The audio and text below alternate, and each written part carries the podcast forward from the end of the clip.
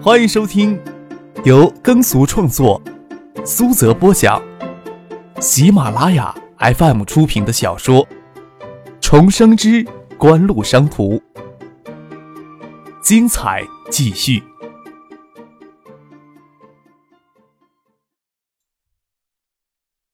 第二百七十三集。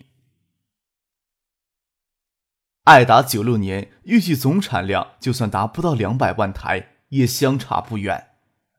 以两百万台计，仅解码版这一块一年贷款就高达一点三亿美金，百分之十的保证金就要超过一亿，哪怕百分之五的保证金也要超过五千万。更何况，大家对影碟机在下一度的增长都有相关乐的估计，即使再保守的预测。也认为下一年度市场至少有百分之五十的增长，保证金自然有相对应的增长。这笔钱对艾达来说也会感到一些压力，更不要说科王了。不过张克故意提到保证金，就是要挤兑谢剑南他们。不管他们长期供货协议如何签订，要是固定价格，科王只会死得更惨。那时候张克会连捏都懒得捏他们一下，所谓保证金就能占据他们宝贵的流动资金了。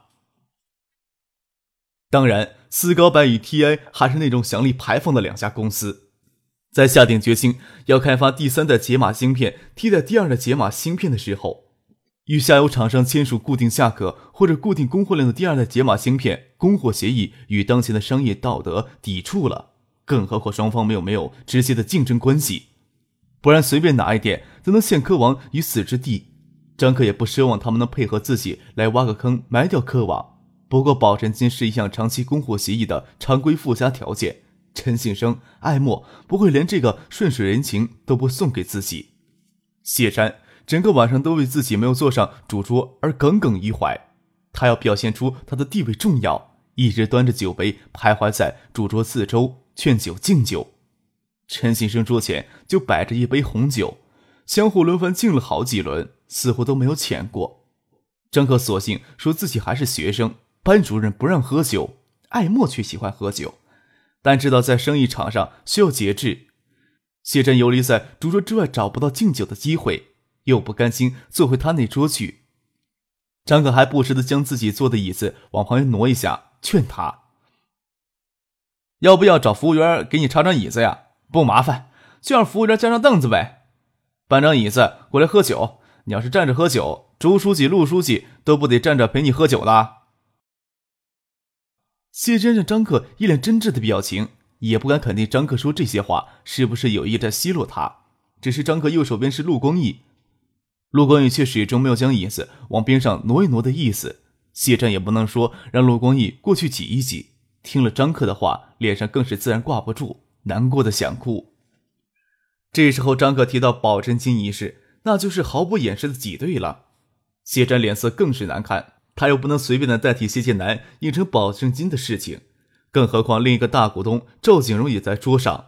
由于谢家的股权是分散在正泰、海泰、谢瞻个人三者身上，所以赵景荣的景星集团名义上是科王的大股东，其后是正泰集团，再其后是大雅集团，再其后是海泰电器。谢瞻个人持股份位于最末。这顿饭，谢瞻围在主桌边上上蹿下跳。就已经让赵景荣有些不满了，这时候又随便接了一句话，就让张克挤兑在那里，心里就有些不爽了。现在科王那边的流动资金缺口至少还要添五千万进去，摊到景城头上就是一千五百万，他还在考虑怎么能将一千五百万从哪里紧急调出来呢？现在又扯到保证金的上面。陈先生拿脚尖轻轻踢了艾默一下，稍稍抿了一口酒，说道。TI 公司一直都希望与国内的影碟机厂商保持良好的合作关系。话锋一转，科王预测明年产量有多少呀？即使供应量可以根据实际情况来调整，但是签署的弹性供应量、弹性供应价格长期的供货协议，计算的保证金总要有个基数与基价。九六年影碟机产销量能达到五百万台到五百五十万台。以最保守的预测，九六年影碟机市场规模能达到八百万台以上。凭借央视标王的影响力，占据百分之二十的市场份额，也只能算是一个相当不乐观的估计。一百六十万台为计算基数，以七十美金为计算单价，哪怕只以总货款的百分之五计算保证金，也要超过五百万的美金。谢谢南也后悔在酒桌上仓促提起这事儿。张可拿话一挤兑，陈信生顺着就滚了过来。看艾莫有些不自然的神情，一定是有人在暗示他。这种情形自然加重他的担忧。他们的确是穿一条裤子的呀。接下来的酒席多少有些沉闷。张克倒是眉飞色舞依旧，谢剑南、赵景荣等人则心事重重。谢山灰头土脸，更不用提。陈先生开口说话，渴望想要从 T 安拿到长期的供货协议，保证金作为附加条件就成为了定局。艾莫没有表态，谢剑南已经预测到真谈判时，斯高柏未必比 T I 好说话。虽然具体要支付多少比例的保证金，可以在谈判中扯皮，但毕竟要占用渴望一部分的流动资金。好在正泰、大雅都在十几年的积累，资金实力还算雄厚。海泰的流动资金虽然紧张一下。因可以拆借的名义从正泰集团调用过来。另外，在惠山兴泰的融资渠道还算通畅。谢剑南只是考虑长期供货协议当中可能存在的种种陷阱，难免显得心思沉重。他希望这份协议能成为一份优先供货的协议，而不能反过来制约科王针对市场变化所做出的及时调整。赵景荣的感受确实不同。福天大厦的成功出售。一度缓解了景城集团的资金压力，但是景城集团毕竟不能跟现下的正泰集团相提并论。加上赵景荣一下子拿下沙田西片近三分之一的土地开发项目，手里有限的资金就给摊薄了，使得项目整体进展缓慢下来。这与科王下半年从景城地产旗下抽调工程队，加速在电子工业园区的厂区建设也有相当的关系。不管怎么说。这些都是加重景城集团的资金压力。英迪机是好赚，在与谢家合作之前，景城只利用旗下的电子厂贴牌生产就捞了好几百万。与谢家合作正式组建科王电器之后，到现在虽然盈利都投入到市场宣传，但是也算相对成功的将产量提高到每月一万多台。如果转而采取保守的市场策略，以当前品牌影碟机的市场利润水平。科王电器每个月也能略获三四百万的净利，而且会稳定的提升。比起景荣与西家前后才投入六千万的资本，当然可以称得上是暴利。而且科王在固定资产上投资比例要远小于一般的实体企业。与爱达电子的辉煌成就相比，科王那些成功只能算是蝇营虫火。要是没有博取最丰厚的暴利野心，赵景荣也不是赵景荣了，谢剑南更不是谢剑南了。增资扩产，加大对市场品牌宣传的力度，以及谢剑南在主持科王电器拿下央视标王，都是顺理成章的事情。一系列的增资，抛开之前的盈利与景城电子厂的固定资产，景城前后也往科王投进了近四千万的资金。唐学谦主持海州经济，景城集团在海州融资哪有那么顺畅呀？赵景荣几乎将集团的流动资金压到极限。才前后抽出来四千万，也不得不同意陈江善大集团参进来分食一口。酒席之前，谢简南找他商量，科文还缺五千万的流动资金，这些钱必须要马上花出去，不然就可以等到经销商从手里拿出保证金，增加公司的流动资金了。这笔融资摊到景生头上是一千五百万。赵景荣酒席之前一直为此发愁，好在周富明、陆光义竟然表态。市里统一意见要支持科王的发展，自然不是说说而已。景城集团先前向建设银行申请的一笔抵押贷款一直未有通过，赵景荣也多次希望周富明能出面打声招呼。周富明之前推三阻四，今天倒是很爽快答应催促建行这几天就将贷款批给景城。那是一笔三千万的贷款，景城拿福天大厦的低层物业作为抵押。考虑先挪一部分填入科王电器，还有一部分确实其他地方有急用，倒是没有想到又提到保证金这一项。这么说来，除了科王这边，景城其他的地方压力依然得不到缓解，心情自然不能算好。周富明、陆光义、张小倩等人对正泰、景城、大集团实力颇为看重，对科王夺得央视标王之后的发展也很期待。酒席上，除了爱莫一个劲的大夸爱达电子让他们略有不爽之外，相对来说，今晚的情绪饱满，也是很享受对未来的向往。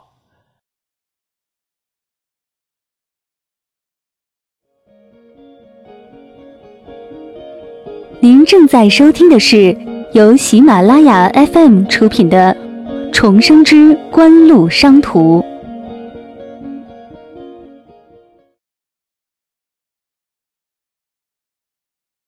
谢谢南将周富明、陆光义、张小健送走，看了看手表，已经过了夜里九点，对陈静说：“我夜里要回一趟惠山，你是陪我回去，还是算了？这两天你也够辛苦的。”留在这里好好休息一下吧。陈信手放在小腹前，拿精致的鳄鱼皮包压着高弹紧身的裙摆。视野里，张可正陪着陈信生、爱莫上车。想起在锦湖电子研究院里还答应吃过饭后要招待艾莫去海州酒吧呢，现在自然不用去。不过他也听出谢剑南不希望自己陪他回惠山的意思，他嘴角蠕动了一下，说道：“好吧。”我爸爸那边，我先打电话说一声。大雅集团那边差不多要拿出两千万出来。陈喜对父亲的公司情况比较清楚，长久以来都专注做日用化工的产品，摊子还没有铺开，规模虽然不比正泰集团，收了捏的资金却不比正泰集团少。这一两年才开始向其他领域投资。陈信一直在米兰伯克尼学院接受高等教育。回国才一年多的时间，从他内心深处并不十分认同谢剑南给科王设计的发展路线，只是他的父亲陈家善本人对这一路线却十分的欣赏，他也无法说什么。他与他父亲在企业经营上的分歧，早在他在大雅集团市场部工作时候就有了，也没有必要到客王才争吵。谢简南回头看了一眼，看到艾莫矮着身子钻进车里，以为陈静在看他。说道：“既然正式提起这事情，你明天就继续跟进吧。”打开车门，又问陈静：“要不要我先送你回去？”虽然陈静到海州还没有几天，不过在他犹豫的要不要去客王之前，他父亲陈家在就在福田大厦二十八层买下一套公寓。谢剑南钻进车里，打着方向就沿着林荫路的水泥甬道驶出文山饭店。驶上锦湖路，就拿出电话拨了一个号。晚秀，我现在回惠山了，你在做什么呢？看着谢剑南先驶出去，张可坐在副驾驶上，将安全带系好。从后视镜里看到陈静还站在那里，谢战的车已经启动起来，就想着谢剑南夜里要出海州。这也正常，谢剑南他们刚从北京回来，北京的情况大概也要跟谢汉景、谢汉明他们汇报。倒没有想到，谢剑南改为海州，除了汇报北京之行的情况之外，还要向正泰请求资金援助。张可走了一会儿神，父亲已经将车开出停车场，从后视镜里再看不到亭亭玉立而立于初冬寒夜里的陈静了。张可自然不会这么早就让陈信生、艾莫他们送宾馆休息。车子开出文山饭店，问父亲：“除了四凤桥，还有什么地方会讨阿莫同志的喜欢呢？”丹景巷有几家新开的酒吧，去不去那儿？什么时候呀？我怎么没印象呢？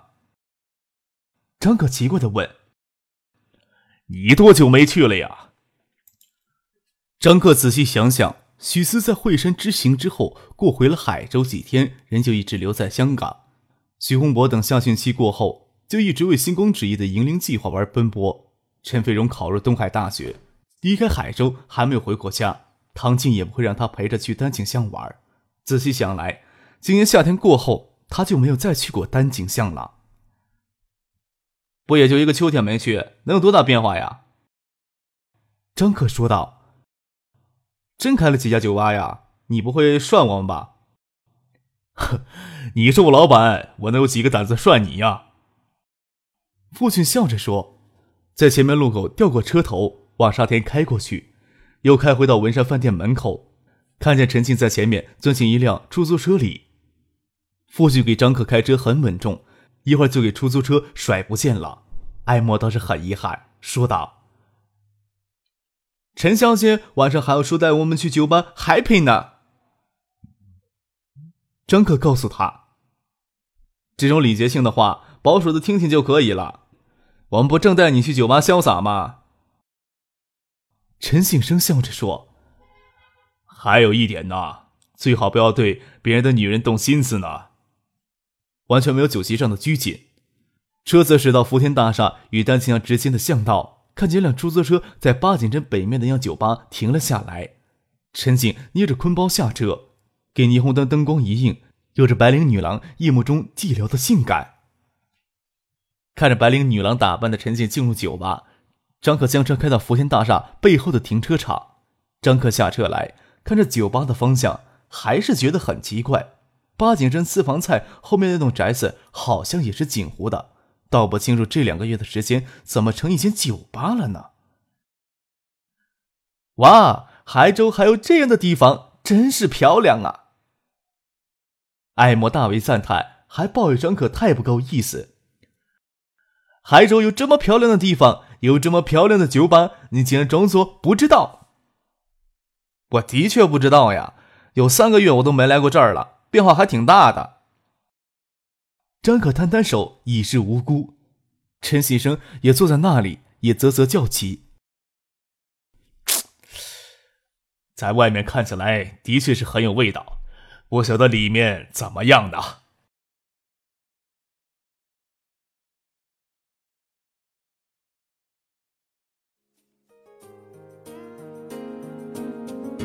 听众朋友。本集播讲完毕，感谢您的收听。